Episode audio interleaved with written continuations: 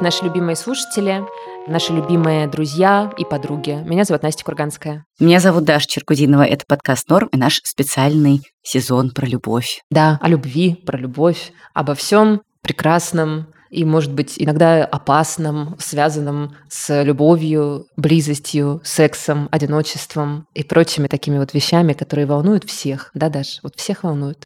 Друзья, прежде чем начать новый выпуск, сейчас мы быстренько с Дашей расскажем и напомним вам о том, что нас если этот эпизод вам понравится или какие-то другие наши эпизоды, можно поддержать на Boosty и на Patreon е донатом. Мы это очень приветствуем, и нам этого сейчас в нынешний период жизни очень не хватает. Вот, поэтому переходите по ссылочкам в описании и подписывайтесь на нас, или можете просто разово задонатить что-нибудь. Мы будем очень признательны вам. Еще призываем вас подписаться на наши соцсети, на Телеграм и на Инстаграм. That's Norm.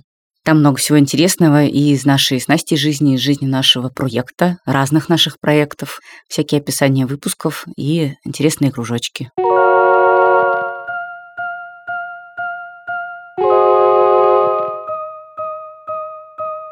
Дорогие любимые наши слушатели, мы записываем этот эпизод в партнерстве с Яндекс Практикумом. Это сервис онлайн-образования, который помогает осваивать самые актуальные цифровые профессии. Вместе с Практикумом мы в этом и следующих наших эпизодах будем разбираться, как перепридумать себя и найти работу по любви, и при этом востребованную. И в любом возрасте, и с любым бэкграундом.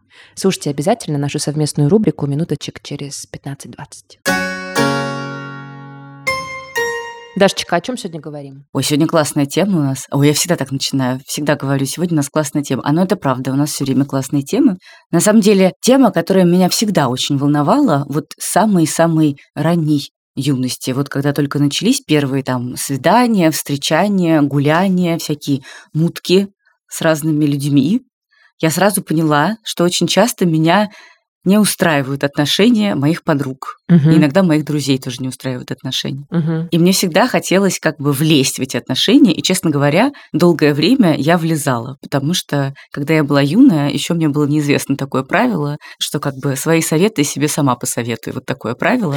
А я считала, что я очень мудрая, замечательно разбираюсь в людях, у меня восхитительная интуиция, поэтому я подходила к своим подругам и говорила, слушай, ну, конечно, это вообще не твое. Угу. Потом как-то у меня это исправилось, вот это мое поведение, но тем не менее часто хочется вот как-то влезть. Скажи, пожалуйста, а у тебя были какие-нибудь такие истории, когда тебе казалось, что вот это не твое, надо сказать подруге, а потом через время оказывалось, что в принципе это ее? Вот такое бывает? На самом деле у меня довольно часто были такие истории, да. если честно. Угу. То есть э, я как человек уже такой среднего возраста. Так. Я некоторые пары моих друзей наблюдаю, там уже 10 лет, 15 лет, да. некоторые 20 лет держатся. О боже, кто-то держится 20 лет у тебя? У меня есть одни однокурсники, которые на первом курсе познакомились, вот им где-то, наверное, было по 16-17. Ну да, получается, что 20 лет они вместе. Жестко. Но по ним было как раз всегда очевидно, что они best couple ever.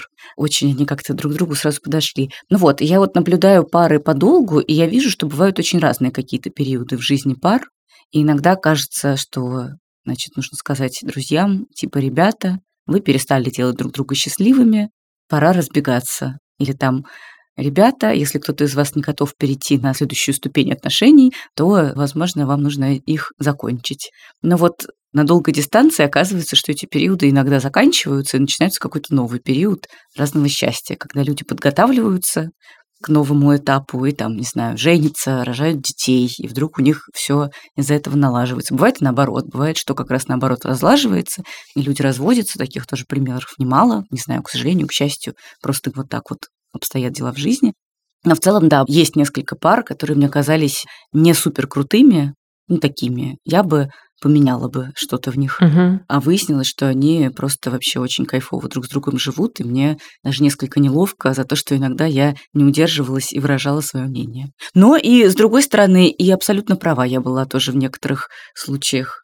Вот я, конечно, сейчас такую, может быть, чуть-чуть слегка некорректную вещь скажу, но я думаю, меня многие поймут и не осудят. Вот часто бывает такое с подругами, когда у тебя есть какая-то блистательная подруга, замечательная красавица, умница, пять образований, шесть великолепных работ с миллионом достижений, все замечательно и хорошо, а рядом какой-то чмоня. Ну, я прошу прощения своего чмоня, но бывают и такие вот варианты, да, и вот которые что-то все никак, никак не подтянется к уровню своей женщины, и ты смотришь на это и думаешь, ну что ж... Ну, вот опять же, это вот в моей картине мира, в моих представлениях о прекрасном, вот этот мужчина, он что-то не соответствует. Но потом тоже ты наблюдаешь на длинной дистанции этих людей и как-то видишь, что, в принципе, потом как-то, может быть, этот диссонанс, он выправляется, да, и вроде там этот мужчина какое-то усилие, может быть, делает. И главное, что ты видишь, что есть любовь, может быть, в этих отношениях. Mm-hmm. А когда есть любовь, то, конечно, там диссонансы отступают. Иногда действительно мы вот судим людей, да, по себе или по каким-то своим представлениям о том, что для них нужно, а им на самом деле нужно что-нибудь совершенно другое, да. Вот я, кстати, с этим часто сталкиваюсь очень. Я иногда вот сужу людей по себе, ну, типа по каким-то своим стандартам того, что такое хорошее отношение, или что такое хороший мужчина, или там женщина, или еще что-то. Но вот при этом непосредственно вот у других людей, у моих друзей в паре могут быть другие представления о прекрасном, и поэтому они держатся. Непредсказуемо здесь, я согласна. Короче, для меня эта тема тоже очень актуальная, потому что я иногда прям вот не знаю, как себя вести, что сказать, и нужно ли что-то говорить своему близкому человеку, который, как тебе кажется, ну как-то страдает сейчас в отношениях, но при этом все равно за них держится. Или, может быть, даже не обязательно в отношениях, а может быть, ну, в череде каких-то повторяющихся неудачных отношений, например, да, и тоже как бы ты смотришь, и ты как бы видишь некоторую закономерность, но не совсем понимаешь, как о ней корректно человеку сказать, потому что, наверное, он может расстроиться, ты можешь его обидеть, а может быть и для тебя это тоже не твое дело. У меня вот всегда есть такое вот, знаешь, сомнение, вообще мое ли это дело или не мое. Mm-hmm. Вот я вижу, что что-то там не ладится у моих друзей, и вот это мое дело или не мое, вылезать там с комментариями какими-то. Это особенно сложно, мне кажется, когда вроде у вас общение такое частое, но при этом не очень близкое. Да, да, да. друг друга часто наблюдаете, может быть, там в каких-то околорабочих вещах или просто в одной тусовке, в компании, но при этом у вас нет такого обыкновения садиться и откровенно что-то обсуждать. Ну да. Но вот у тебя были ситуации, когда ты все-таки позволяла себе сказать каким-то своим близким подругам или друзьям что-то, и они прислушивались? Ты знаешь, у меня были такие ситуации, когда я позволяла себе что-то сказать своим близким подругам и друзьям, они не прислушивались, но потом, например, шли к психотерапевту или какому-нибудь другому своему другу, ну вот просто, может быть, другое время, ну, там через полгода, через год, когда они были готовы уже воспринять вот этот, ну, какой-то какую информацию да. и какой-то, да, взгляд со стороны. Да-да-да. И приходили и теми же словами говорили, ты представляешь, оказывается, там происходил абьюз. Я такая... М-м, оказывается. Оказывается. Я, конечно, стараюсь поменьше употреблять слова а я же говорила, потому что знаю, что они бывают очень раздражающими, но возникает иногда такая потребность но я и сама себе как говорю, ну, снова я оказалась права, вот так вот. Ну да, это сложно, конечно. Сложно понять, когда твои слова действительно важны и уместны, а когда можно их придержать при себе. Мне сложно понять еще, как сейчас говорят, экологично сказать, потому что иногда хочется вот прямо сказать. Вот у меня есть, например, один друг близкий, который недавно проходил через такую ситуацию, таких достаточно, ну, на мой взгляд, деструктивных отношений, ну, таких, как бы, которые, очевидно, причиняли ему какой-то дискомфорт и какие-то страдания, но, тем не менее, он все возвращался к ним и возвращался. Я сидела, как-то с ним разговаривала и слушала рассказ об этом. Вот он мне начал об этом рассказывать, и внутри, вот знаете, друзья, вот я просто заорала, потому что я подумала, ну что такое? Ну зачем опять? Но ты же знаешь, чем это закончится, зачем опять? Но внешне я собралась и как смогла, деликатно попробовала прокоммуницировать это вот так вот нежно, ну то есть на языке любви. Но, честно говоря, мне кажется, что на языке любви все равно не получилось, потому что из меня вырвались какие-то жесткие слова в какой-то момент, и как-то я жестко оценила все равно эту ситуацию как-то категорично. Но я очень постаралась все равно, потому что я подумала, ну все-таки, вот как бы что мной руководило тогда? А мной руководило то, что вот я смотрела на человека, и я вот испытывала, ну, какое-то сильное сострадание. Я вот смотрю на него, я вижу, что он страдает. И как бы, наверное, мог бы не страдать так сильно но вот страдает. И я подумала, что, наверное, надо сказать как есть, потому что я уже долго не могу понять, почему он все возобновляет эти отношения. И вот я пытаюсь сказать.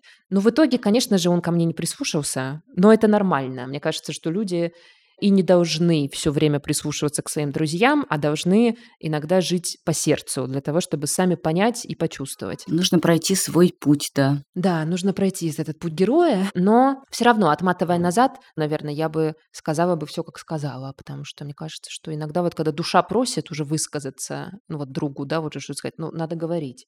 Но у меня вот это вот не часто бывает. Довольно часто я держу при себе все равно свои мысли, потому что не могу, да. Настя, а скажи, пожалуйста, а ты сама прислушиваешься к своим подругам или друзьям, если они тебе говорят, Настенька, ну что-то вот это какой-то вот человек нам не очень нравится. У меня, к счастью, вот в нынешний период жизни все мои подруги — это такие очень глубоко любящие меня персоны, поэтому, в принципе, они мне примерно про каждого мужчину, который ведет себя чуть-чуть как бы не идеальным образом, чуть-чуть он что-то там оступается где-то, и я если рассказываю, то мне уже говорят, Настя, какой-то мутный мужчина, не знаем, возможно, он тебя недостоин.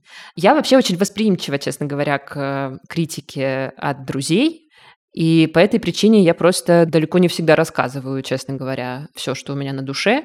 И если какая-нибудь моя близкая подруга откритикует человека рядом со мной, или его действия, или мой выбор, ну, я знаю, что это на меня повлияет, а я до какого-то момента не хочу, чтобы это на меня влияло, я должна это поносить в себе и потом уже выносить на суд подруг. Ну, в общем, вот как-то так. А если наоборот, тебе подруга говорит, ну, дай ему шанс, ну, может быть, еще вот все-таки не такой плохой. Подруги обычно говорят, в нашем кругу подруги говорят, ну и козел, все, забываем, идем дальше. Обычно так. Но я-то как раз, понимаешь, я-то внутри себя как раз очень хочу давать шанс людям. Всегда, даже мужчинам мне хочется давать шанс. Ну вот я, конечно, вот опять же на длинные дистанции наблюдения за своими подругами, у которых уже там мужья, дети и все такое, думаю, что это возможно, вредный совет, типа все козел, бросай его. И да, так далее. мне тоже так То есть, кажется, наверное, да. в моменте действительно как бы есть за что пожурить Да. ту сторону, но, возможно, ставить крест на ней рановато бывает. Да, я тоже не люблю ставить крест. И знаешь, еще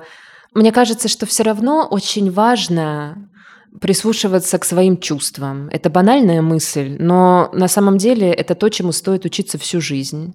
И я думаю, что надо быть очень сильным и очень мудрым и очень таким человеком с хорошо развитой эмпатией, эмоциональным интеллектом, чтобы прямо отделять свой голос от голосов подруг и друзей. И поэтому я думаю, что вот этот совет, его тоже надо очень аккуратно запрашивать. То есть, когда ты понимаешь, что вот у тебя есть сейчас свое мнение, свое чувство, и тебе нужен еще совет от друга или подруги, и тогда ты его запрашиваешь. А вот когда это без э, запроса поступает, ну, честно говоря, я не люблю, это ужасно.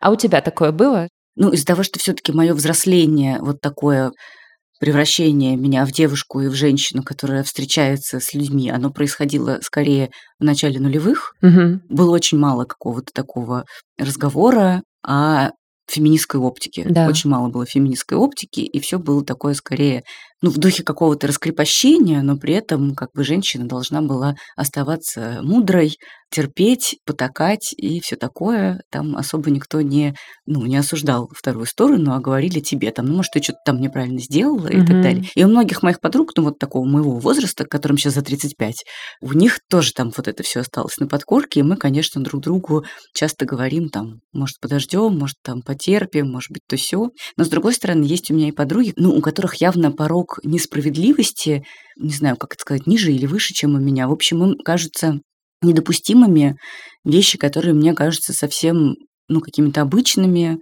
и, ну, не очень обидными. И они мне про разные мои отношения, ну, не то чтобы давали советы, а они меня как бы спрашивали, типа, а как ты вот с этим? А как тебе вот такое вот поведение? Тебе нормально вообще, что вот там твой бойфренд не ходит с тобой на какие-нибудь вечеринки, или как-то не общается с твоими друзьями, или какие-то отпускает шуточки так себе. Мгм. Ну, я, конечно, призадумываюсь обычно в таких ситуациях, но никогда это не влияло на мое решение, там, оставаться человеком или нет.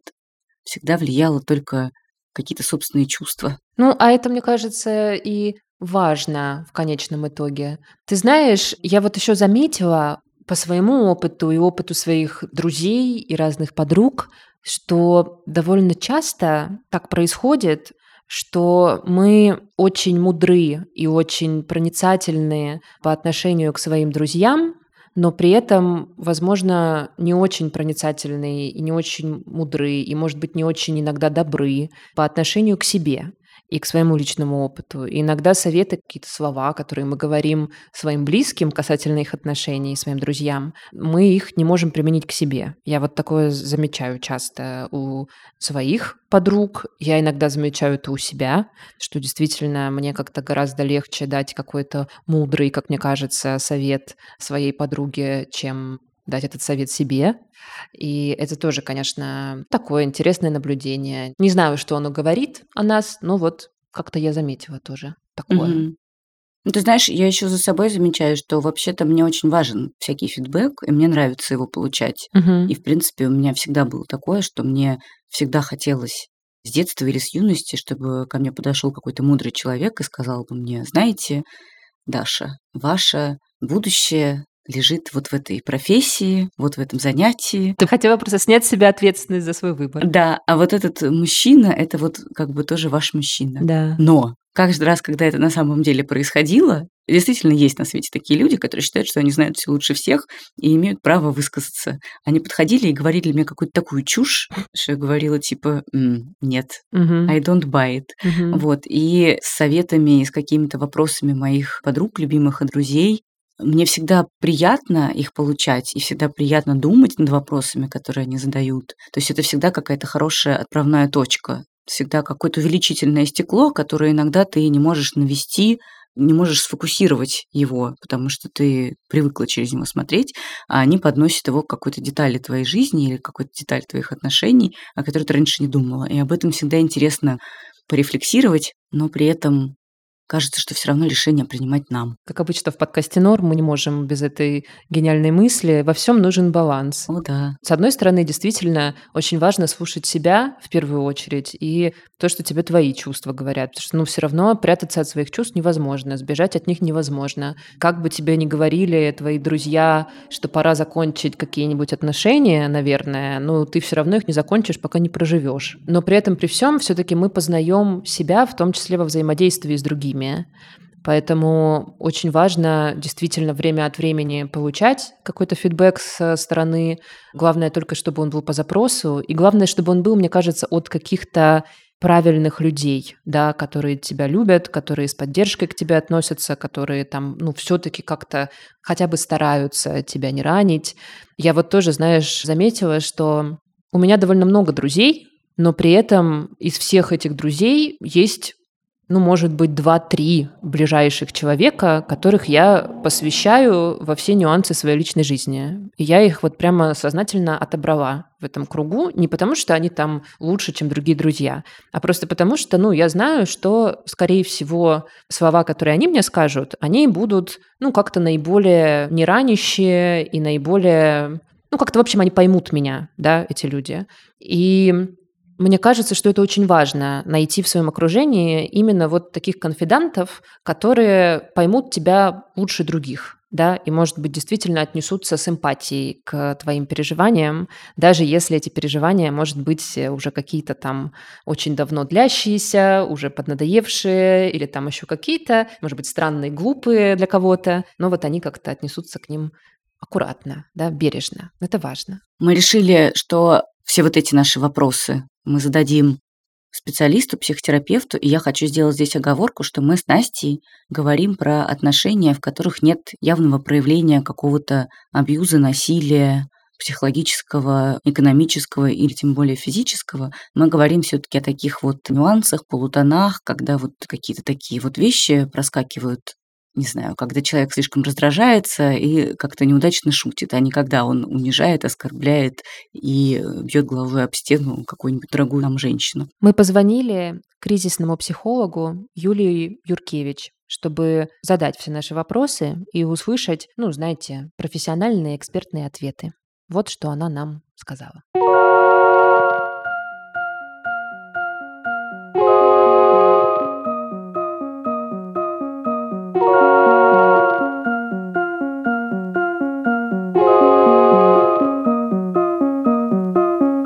Друзья, в этом сезоне мы с Дашей говорим о любви в самых разных ее проявлениях.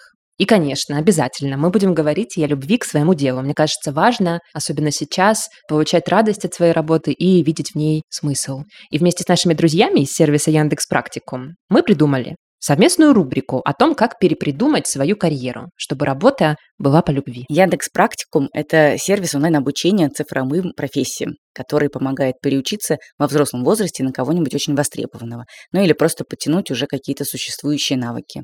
В практикуме пять направлений учебы – это анализ данных, программирование, дизайн, маркетинг, менеджмент и еще есть английский язык. Практикум помогает выпускникам с трудоустройством, и мы еще обязательно расскажем об этом поподробнее в следующих выпусках. Есть действительно удивительные истории смены профессии.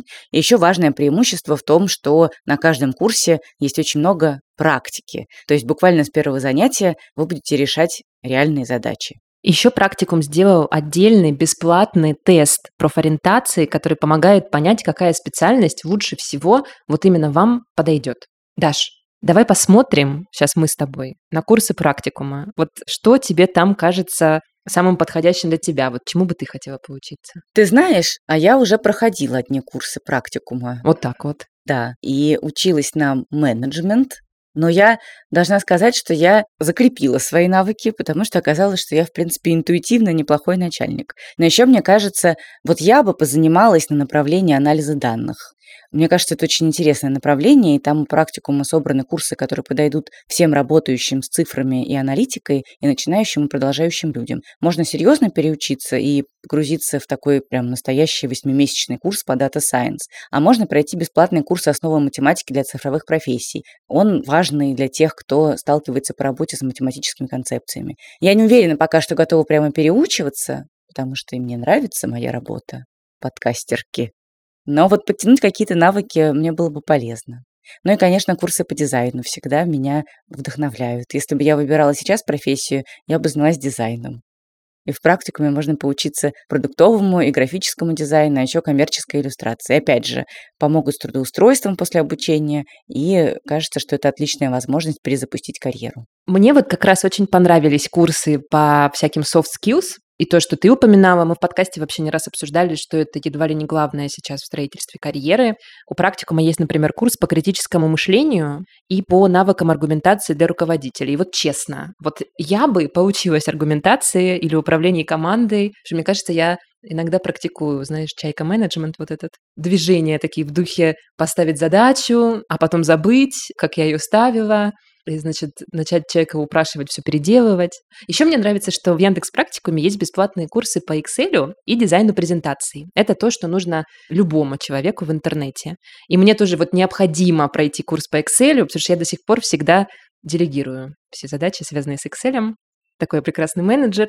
Но, слава богу, что Яндекс Практикум даст мне теперь возможность подучиться, подтянуться. На всем пути обучения в практикуме студентов сопровождают люди, наставники, кураторы, преподаватели, специалисты поддержки. То есть всегда есть с кем посоветоваться, у кого перенять опыт, у кого что-то спросить, если что-то непонятно. И мы с Настей идем записываться на наши курсы по математике и по Excel, чтобы вы услышали еще больше подкастов в студии Норм в 2023 году. Yes! В следующих эпизодах мы поговорим с людьми, которые сменили свою профессию на более любимую или более востребованную, несмотря на всякие стереотипы и предрассудки. Приходите учиться в Яндекс Практикум, Ссылки на наши любимые курсы мы оставим в описании эпизода. Здравствуйте, Юлия. Меня зовут Даша. Меня зовут Настя. Здрасте, очень приятно. С вами хотим обсудить такую тему, что делать, если тебе, мне, кому-то еще не нравится бойфренд или герлфренд друга, как обнаружить какие-то красные флаги и как донести до человека свое беспокойство, не сломав с ним отношения. Я хочу еще добавить, я бы даже сказала так, что делать, если ты прямо видишь красные флаги, ну то есть что тебя беспокоит динамика отношений твоего близкого человека.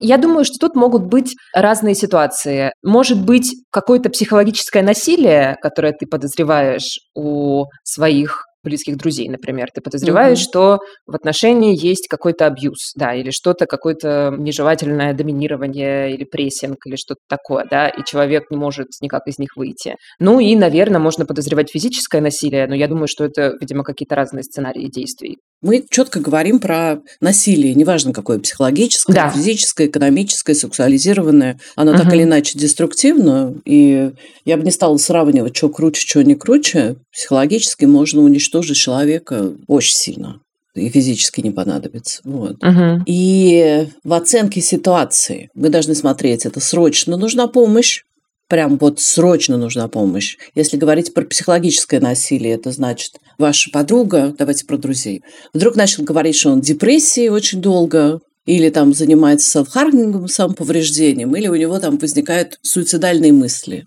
да, если говорить про воздействие психологического насилия. Или есть прям небезопасность физического насилия. Да? Или, например, если экономическое, там она взяла на несколько миллионов кредитов на своего партнера, да, и там здесь совершенно по-другому надо разбираться. И она это видит, но как бы чувствует себя в ловушке, и тогда нужно предпринимать какие-то такие срочные меры. Но в основном срочные меры, когда вопрос идет о личной безопасности, просто мы выживем, не выживем.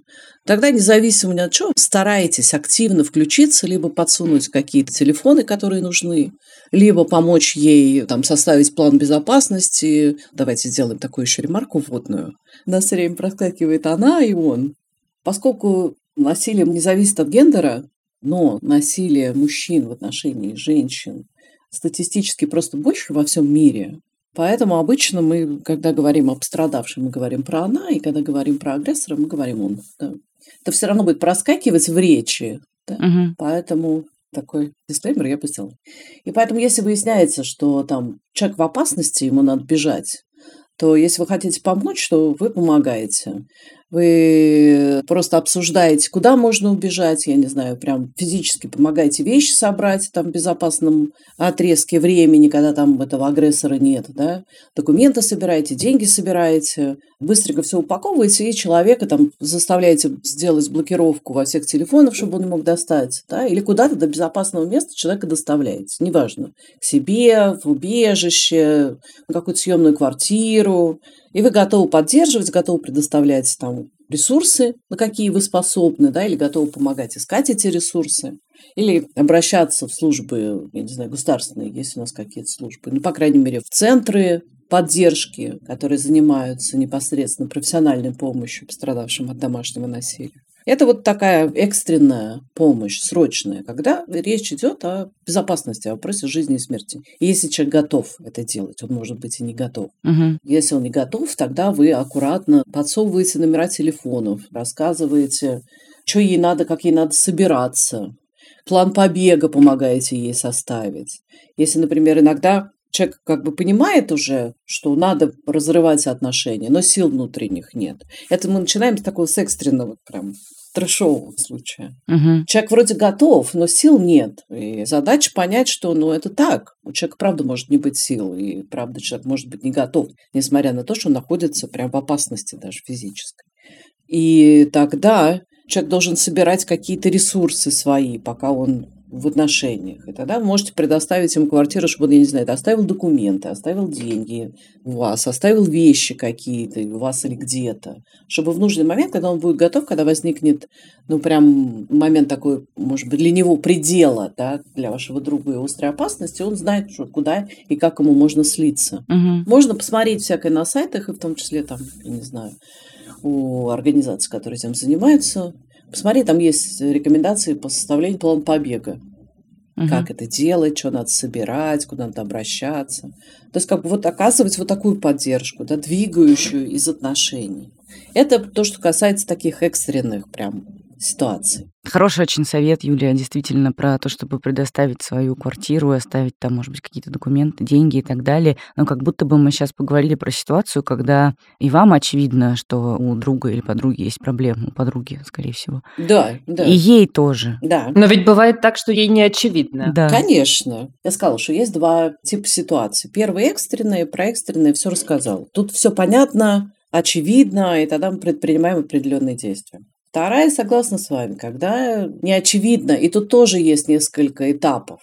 Человек не осознает, просто он пока не видит, что это с ним происходит, на это тоже есть свои определенные причины. И второй человек уж осознает, но ему страшно и стыдно в этом признаваться своим близким. Бывает же такое, правильно? Мы же можем угу. такое допустить. Не совсем же он такой, ну, неосознанный. Прям уж совсем-совсем. Может быть, в начале отношений, если там говорить про любовь, да, как вы хотели, у нас такая тема про любовь. Любовь бывает разная. Да, но насилие это не про любовь. Но вот этом ощущении любви, когда там это не любовь, а насилие, здорово играет на руку вся классическая там литература эпохи романтизма, когда он должен быть один единственный, и это должна быть вторая половина, и это должно быть слияние душ, и прочее, прочее, вот это вот совершенно замечательная, красивая сказка, в которой, ну, как бы выросли я и наверняка и вы. Ну, есть же желание, да, найти того единственного. Конечно. Естественно. Ну, не утихает такой... годами, так скажу. Вот, смотрите, это я про то же. Это же про любовь такую безусловную, когда тебя принимают, понимают, когда ну, как будто тебя читают такая сильная страсть или там какое-то сильное физическое там такое слияние или душевное, там ментальное, безусловное. Но фишка в том, что безусловная любовь, она возможна только от родителей к детям в каком-то определенном отрезке. Желательно, может быть, на всю жизнь, угу. хотелось бы, и только там. Когда два взрослых человека встречаются и выстраивают какие-то хотя бы плюс-минус равноправные, да, хотелось бы равноправные партнерские отношения. Потому что когда мы говорим про насилие, там нет партнерства. Там есть доминирование, то есть контроль и власть да, одного и подчинение, там, уничтожение другого постепенно. Это не про партнерство. Когда встречаются два взрослых человека, там не может быть безусловной любви априори. То есть как бы она возможна только, еще раз повторюсь, от родителей к детям. Но так уж получается, что родители тоже несовершенны, далеко не все. А по большей части, мне кажется, вообще, ну, какие-то редкие случаи, когда там родители могут дать эту безусловную любовь. Ну, в силу определенных причин, да, они тоже не бесконечны, не вечны, у них тоже есть свой предел ресурса. Короче, мы вырастаем вот с этой неудовлетворенной потребностью в этом желании получить эту безусловную любовь. Как бы там такая дырочка есть. Угу. И очень часто абьюзер чувствует, в чем потребность. И в начале отношений он ее готов удовлетворить. Потому что у него есть крючок. Вот это то, что он чувствует, вот эту потребность. И он вот эту, в эту дырочку попадает, за крючок цепляет. И это мы называем вот этой страстной любовью, единением душ, удовлетворение тайны скрытых потребностей и прочее, прочее. И это любовь? Ну да. Ну нет, не знаю. Сложно сказать. Да. Но, наверное, ощущается как любовь. Согласна, потому что, черт подери, я не возьму на себя ответственность говорить, что ну такого не бывает. Я не знаю.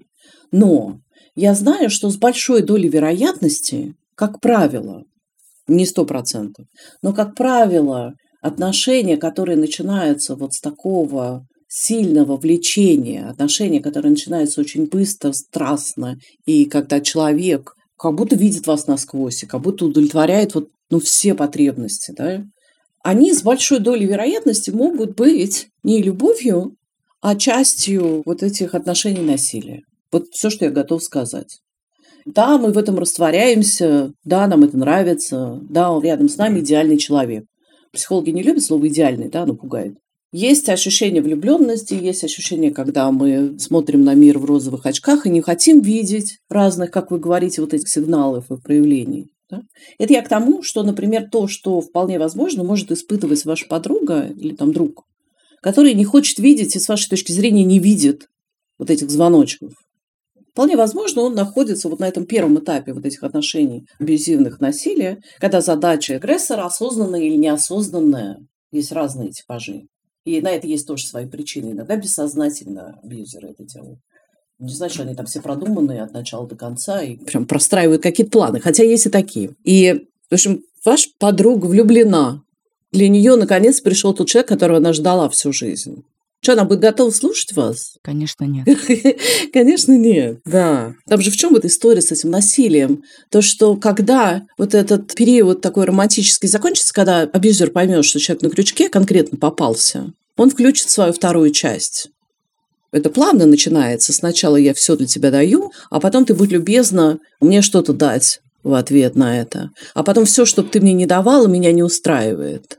И ты виновата в том, что я не получаю от тебя той любви, которую я от тебя готов получать. Это вот такая вторая часть. Это вот те, кто уже видит, что что-то не то, ну, в этом страшно признаться и стыдно.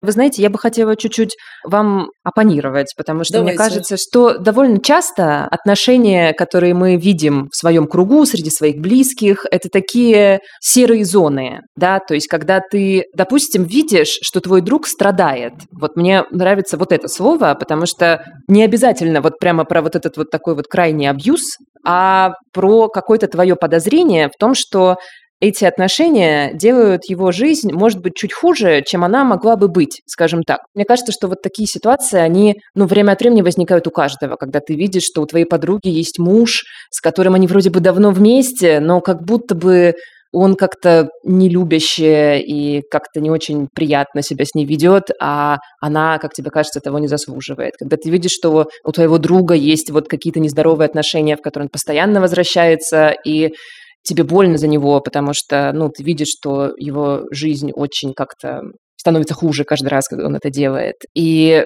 нужно ли что-то вообще говорить в этой ситуации? Или это как бы не твое дело, и человек должен сам понять, и ты должен говорить только тогда, когда ты видишь уже действительно угрозу здоровью и там, безопасности, да? Вот как вести себя в таких ситуациях, когда ты видишь, что твой близкий страдает от отношений, но ты не знаешь, можешь ли ты что-то с этим сделать. Как будто бы ничего прям экстренно ужасного не происходит, но при этом что-то не очень хорошее происходит. Это с вашей точки зрения, что-то не очень хорошее, да? Ну да. Тут как бы я аккуратненько разделила вот эту историю с личным спасательством, Потому что я согласна с вами. Угу. С одной стороны, вроде как взрослые люди, и человек выбрал страдать, мы можем только посочувствовать ему и поддерживать его, да, с одной стороны.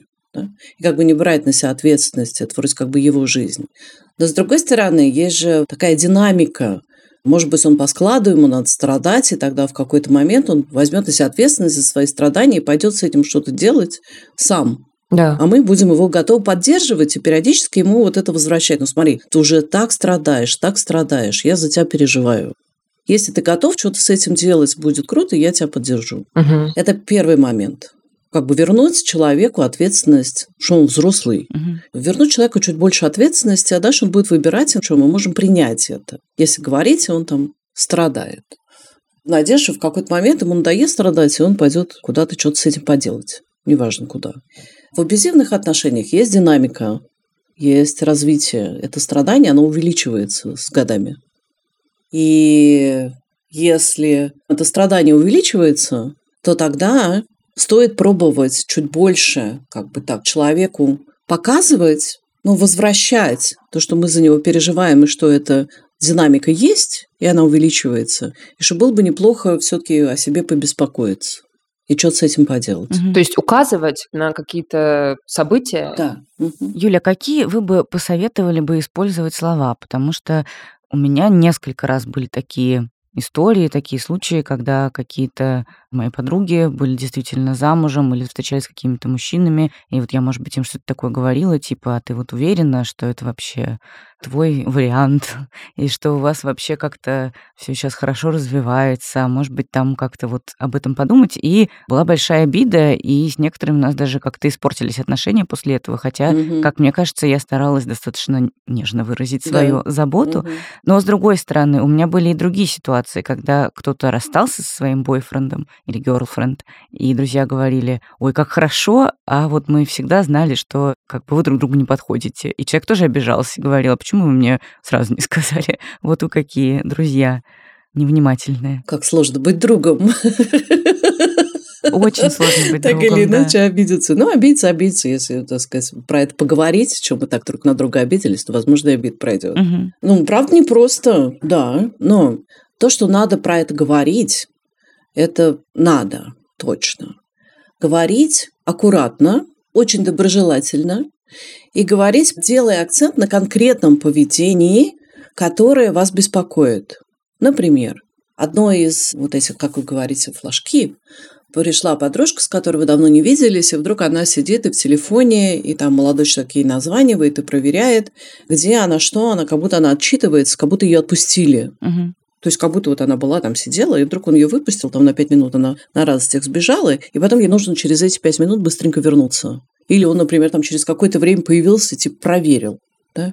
где она, не врет ли. Ну, так. Любя. Да, контроль это называется вообще-то. И Аккуратненько, может быть, да, там при случае спросить, слушай, он там так делает, так делает, тебе как? Угу. Если бы меня так, ко мне так относились, я бы не знаю, ты меня знаешь, я бы разозлилась, угу. если бы меня так пасли.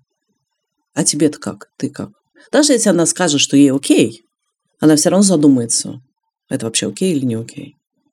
Или вдруг она скажет, мне, например, достало. Да, слушай, я понимаю, это сложно, это правда сложно, я тебе сочувствую, я понимаю, он наверняка там бывает и хорошим, и плохим, но вот тут он где-то там косячит, вот так. Дать возможность человеку чуть больше рассказать. Если человек чуть больше начнет рассказывать, там вы будете смотреть по обстоятельствам. Угу. Но быть готовым к тому, что человек чуть-чуть вам признал в том, что в отношениях нехорошо. И это огромная победа. Мы же такие все, по большей части, взрослые, самостоятельные. Знаете, иногда держат в объединенных отношениях, я должна справиться с этим. Мгм. Такая ловушка. Да. Вовсе абсолютно не должна. И человек вам об этом признался, да, в том, что у него есть какие-то проблемы, это уже здорово. То есть у вас уже есть какая-то, ну, связь, да, то есть вы становитесь чуть более доверенным для своего друга. Он может вам не только про красивое рассказывать, но и про какие-то там уязвимые моменты. Мгм. Это один из элементов. Либо, например, продолжая эту тему, аккуратно расширяя, не форсируя, не напрягая, с большим уважением и пониманием, что человек правда реально в какой-то момент не готов это видеть. Потому что либо он находится там вот в конце вот этого романтического периода, да, когда только начинают проявляться вот эти нехорошие черты, либо он уже находится на том этапе, когда его впрямую обвиняют в несложившихся отношениях и в, там, в агрессиях партнера, неважно, физических или там вербальных, ну, она виновата. И человек начинает верить в то, что правда он виноват, ведь было же хорошо, а потом вдруг что-то начало меняться. И, ну, как бы показывая, что эта ситуация не окей с вашей точки зрения, да, или, например, рассказывая про то, как у кого-то что-то было, сейчас же много всяких историй вот этих абьюзивных, который путь прошел, и что он делал, и как человек справлялся. Сейчас этого много, слава богу. Рассказав, сделав большие глаза, какой ужас был у человека, что на самом деле это абьюз, и на самом деле от этого надо бежать, но если вы хотите просветить немножко и поднять. И как человек спасался, и как, в общем, если бы со мной с кем-то происходило, я бы там включилась и помогала. Понятно, про что говорю? Да. Либо на примере, ну, то есть не впрямую говоря человеку, слушай, у тебя там какой-то не алло, давай что-нибудь поделаем. Нет. Либо человек должен про это аккуратно сам рассказать, да, но для этого надо создать условия. Либо он должен в сравнении с кем-то понять, что, возможно, это не совсем то, что ему было бы хорошо. Ну или вот вопрос, ты как? Вот смотри, вокруг тебя такое происходит, ты как? Скажите, а корректно человеку говорить, что ему, может быть, стоит сходить к психотерапевту? У меня была близкая подруга, которая все время на одни и те же грабли болезненные наступала в отношениях и продолжала, и продолжала, и продолжала. И я все время думала, как бы, может быть, дело не в мужчинах, и не только в них. В них, конечно, тоже всегда да, есть да, проблемы. Да, да. Но, есть в общем, схемы, да, да, И мне как-то всегда было неловко, как-то вроде говорит, ты знаешь, я думаю, тебе надо к психотерапевту сходить. Как будто ты говоришь человеку, что дело в тебе. Ну да, да, да. Боятся до сих пор, да, психотерапевт кого-то это больное. Ну, не знаю, можно тоже так сказать, что, ну смотри, у тебя там один и тот же сценарий повторяется. И подождать. Возможно, человек сам дойдет, что повторяется сценарий. Mm. Если хотя бы он это признает, может сказать, что вот, ну, обычно с такой историей ходят туда. Так сказать. Те, кто понимает, что у него какой-то сценарий такой деструктивный в жизни проявляется, я не знаю, как, можешь книжки почитать, как один из вариантов. Там можно на тренинги походить там какие-то. Вообще лучше, насколько я знаю, пойти там в какую-то терапию, да, с повторяющим сценарием, быть готовым там вложиться в себя какое-то время, деньги. Это правда занимает, и душевные силы, и деньги, и время, и ресурсы.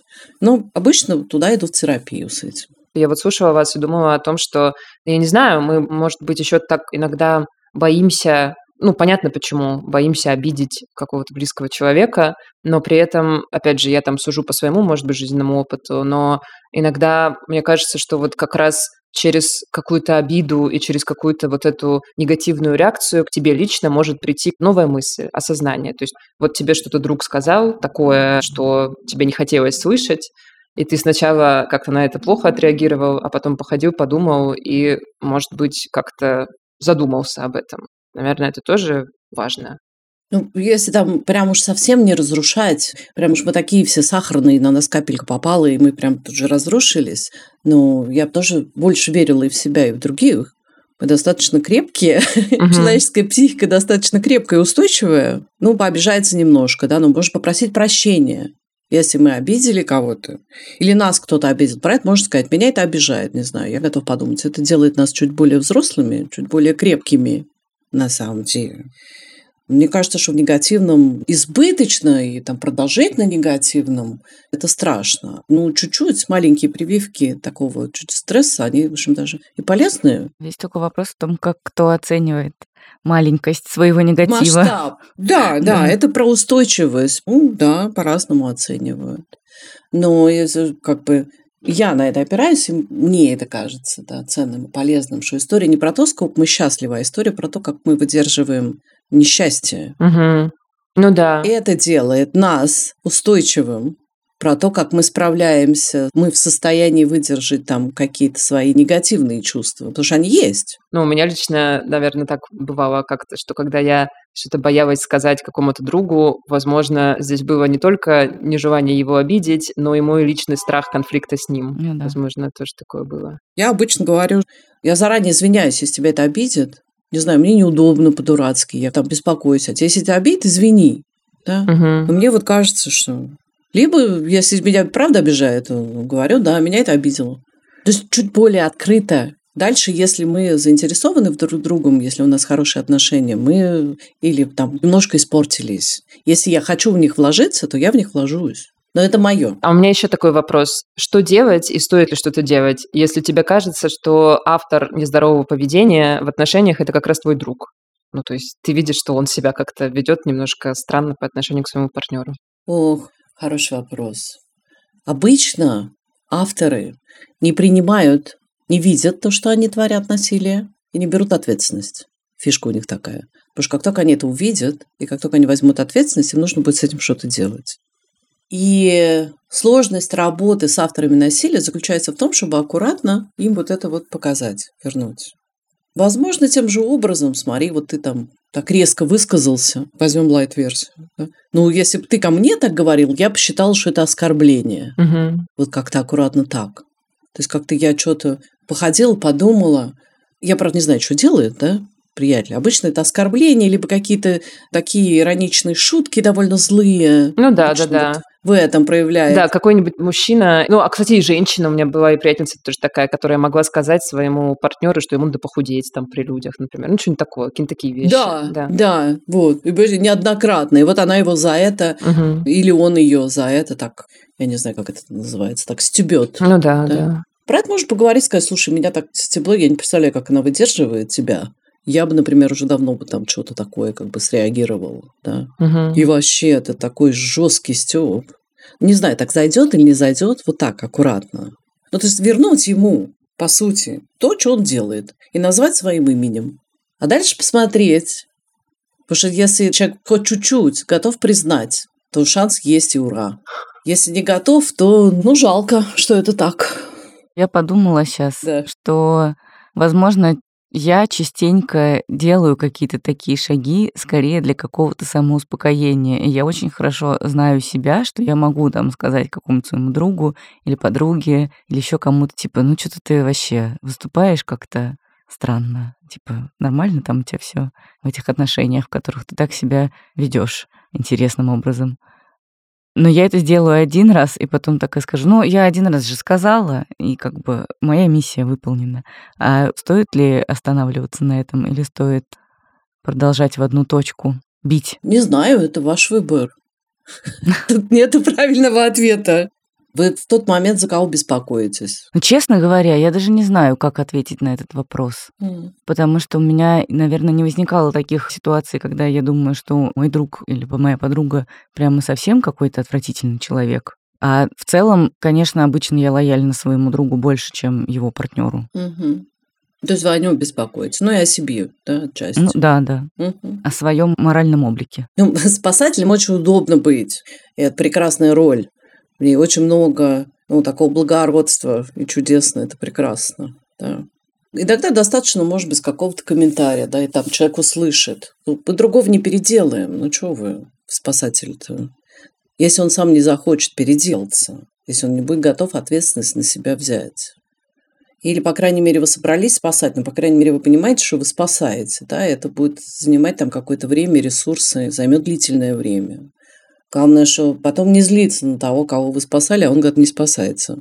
Там много всяких нюансов. Вы так аккуратно говорите, а я чуть более выпукло, да, mm-hmm. какие-то вещи делаю. Ну, специально. Потому что там, если очень долго спасать, можно упереться в то, что человек не спасается, и тогда превратиться по этому треугольнику чудесного преследователя и наказывать его да, за да. то, что он не спасается. Я даже не знаю, у меня нет правильного ответа, не знаю, может, он не существует.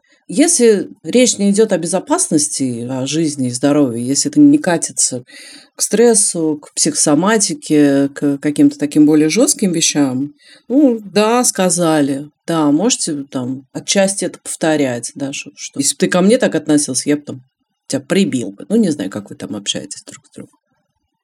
Ну, а дальше все равно это ответственность его. Да. Ну, сори. Ну, ничего. Согласна. Ну, да.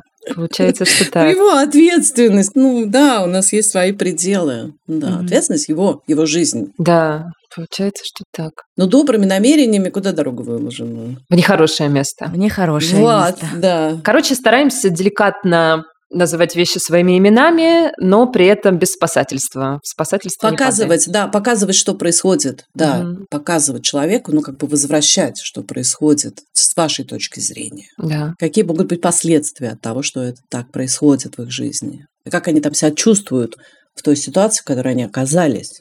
И этого бывает достаточно, чтобы там сдвинуться в ту или иную сторону. Окей, да. Спасибо вам большое. Спасибо вам огромное за этот разговор.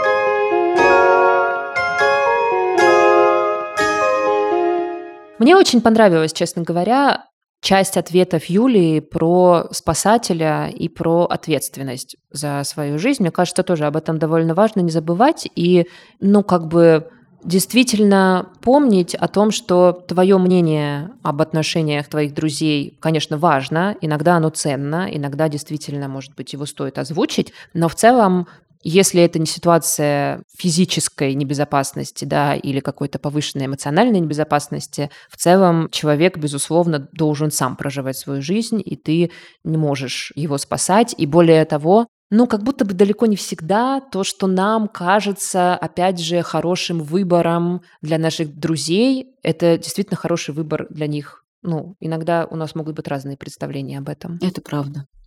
Надо всем позволить жить свою жизнь, но просто быть рядышком, в случае чего подставлять свои плечи. Да, стараться выслушивать, когда это надо, стараться спрашивать. Вот тоже то, что у меня не всегда получается, но я пытаюсь стараться не забывать спрашивать у человека, как у него дела, вообще, как он себя чувствует, потому что люди иногда не рассказывают проактивно сами и вообще как-то быть участливым. Ну что ж, это был подкаст «Норм».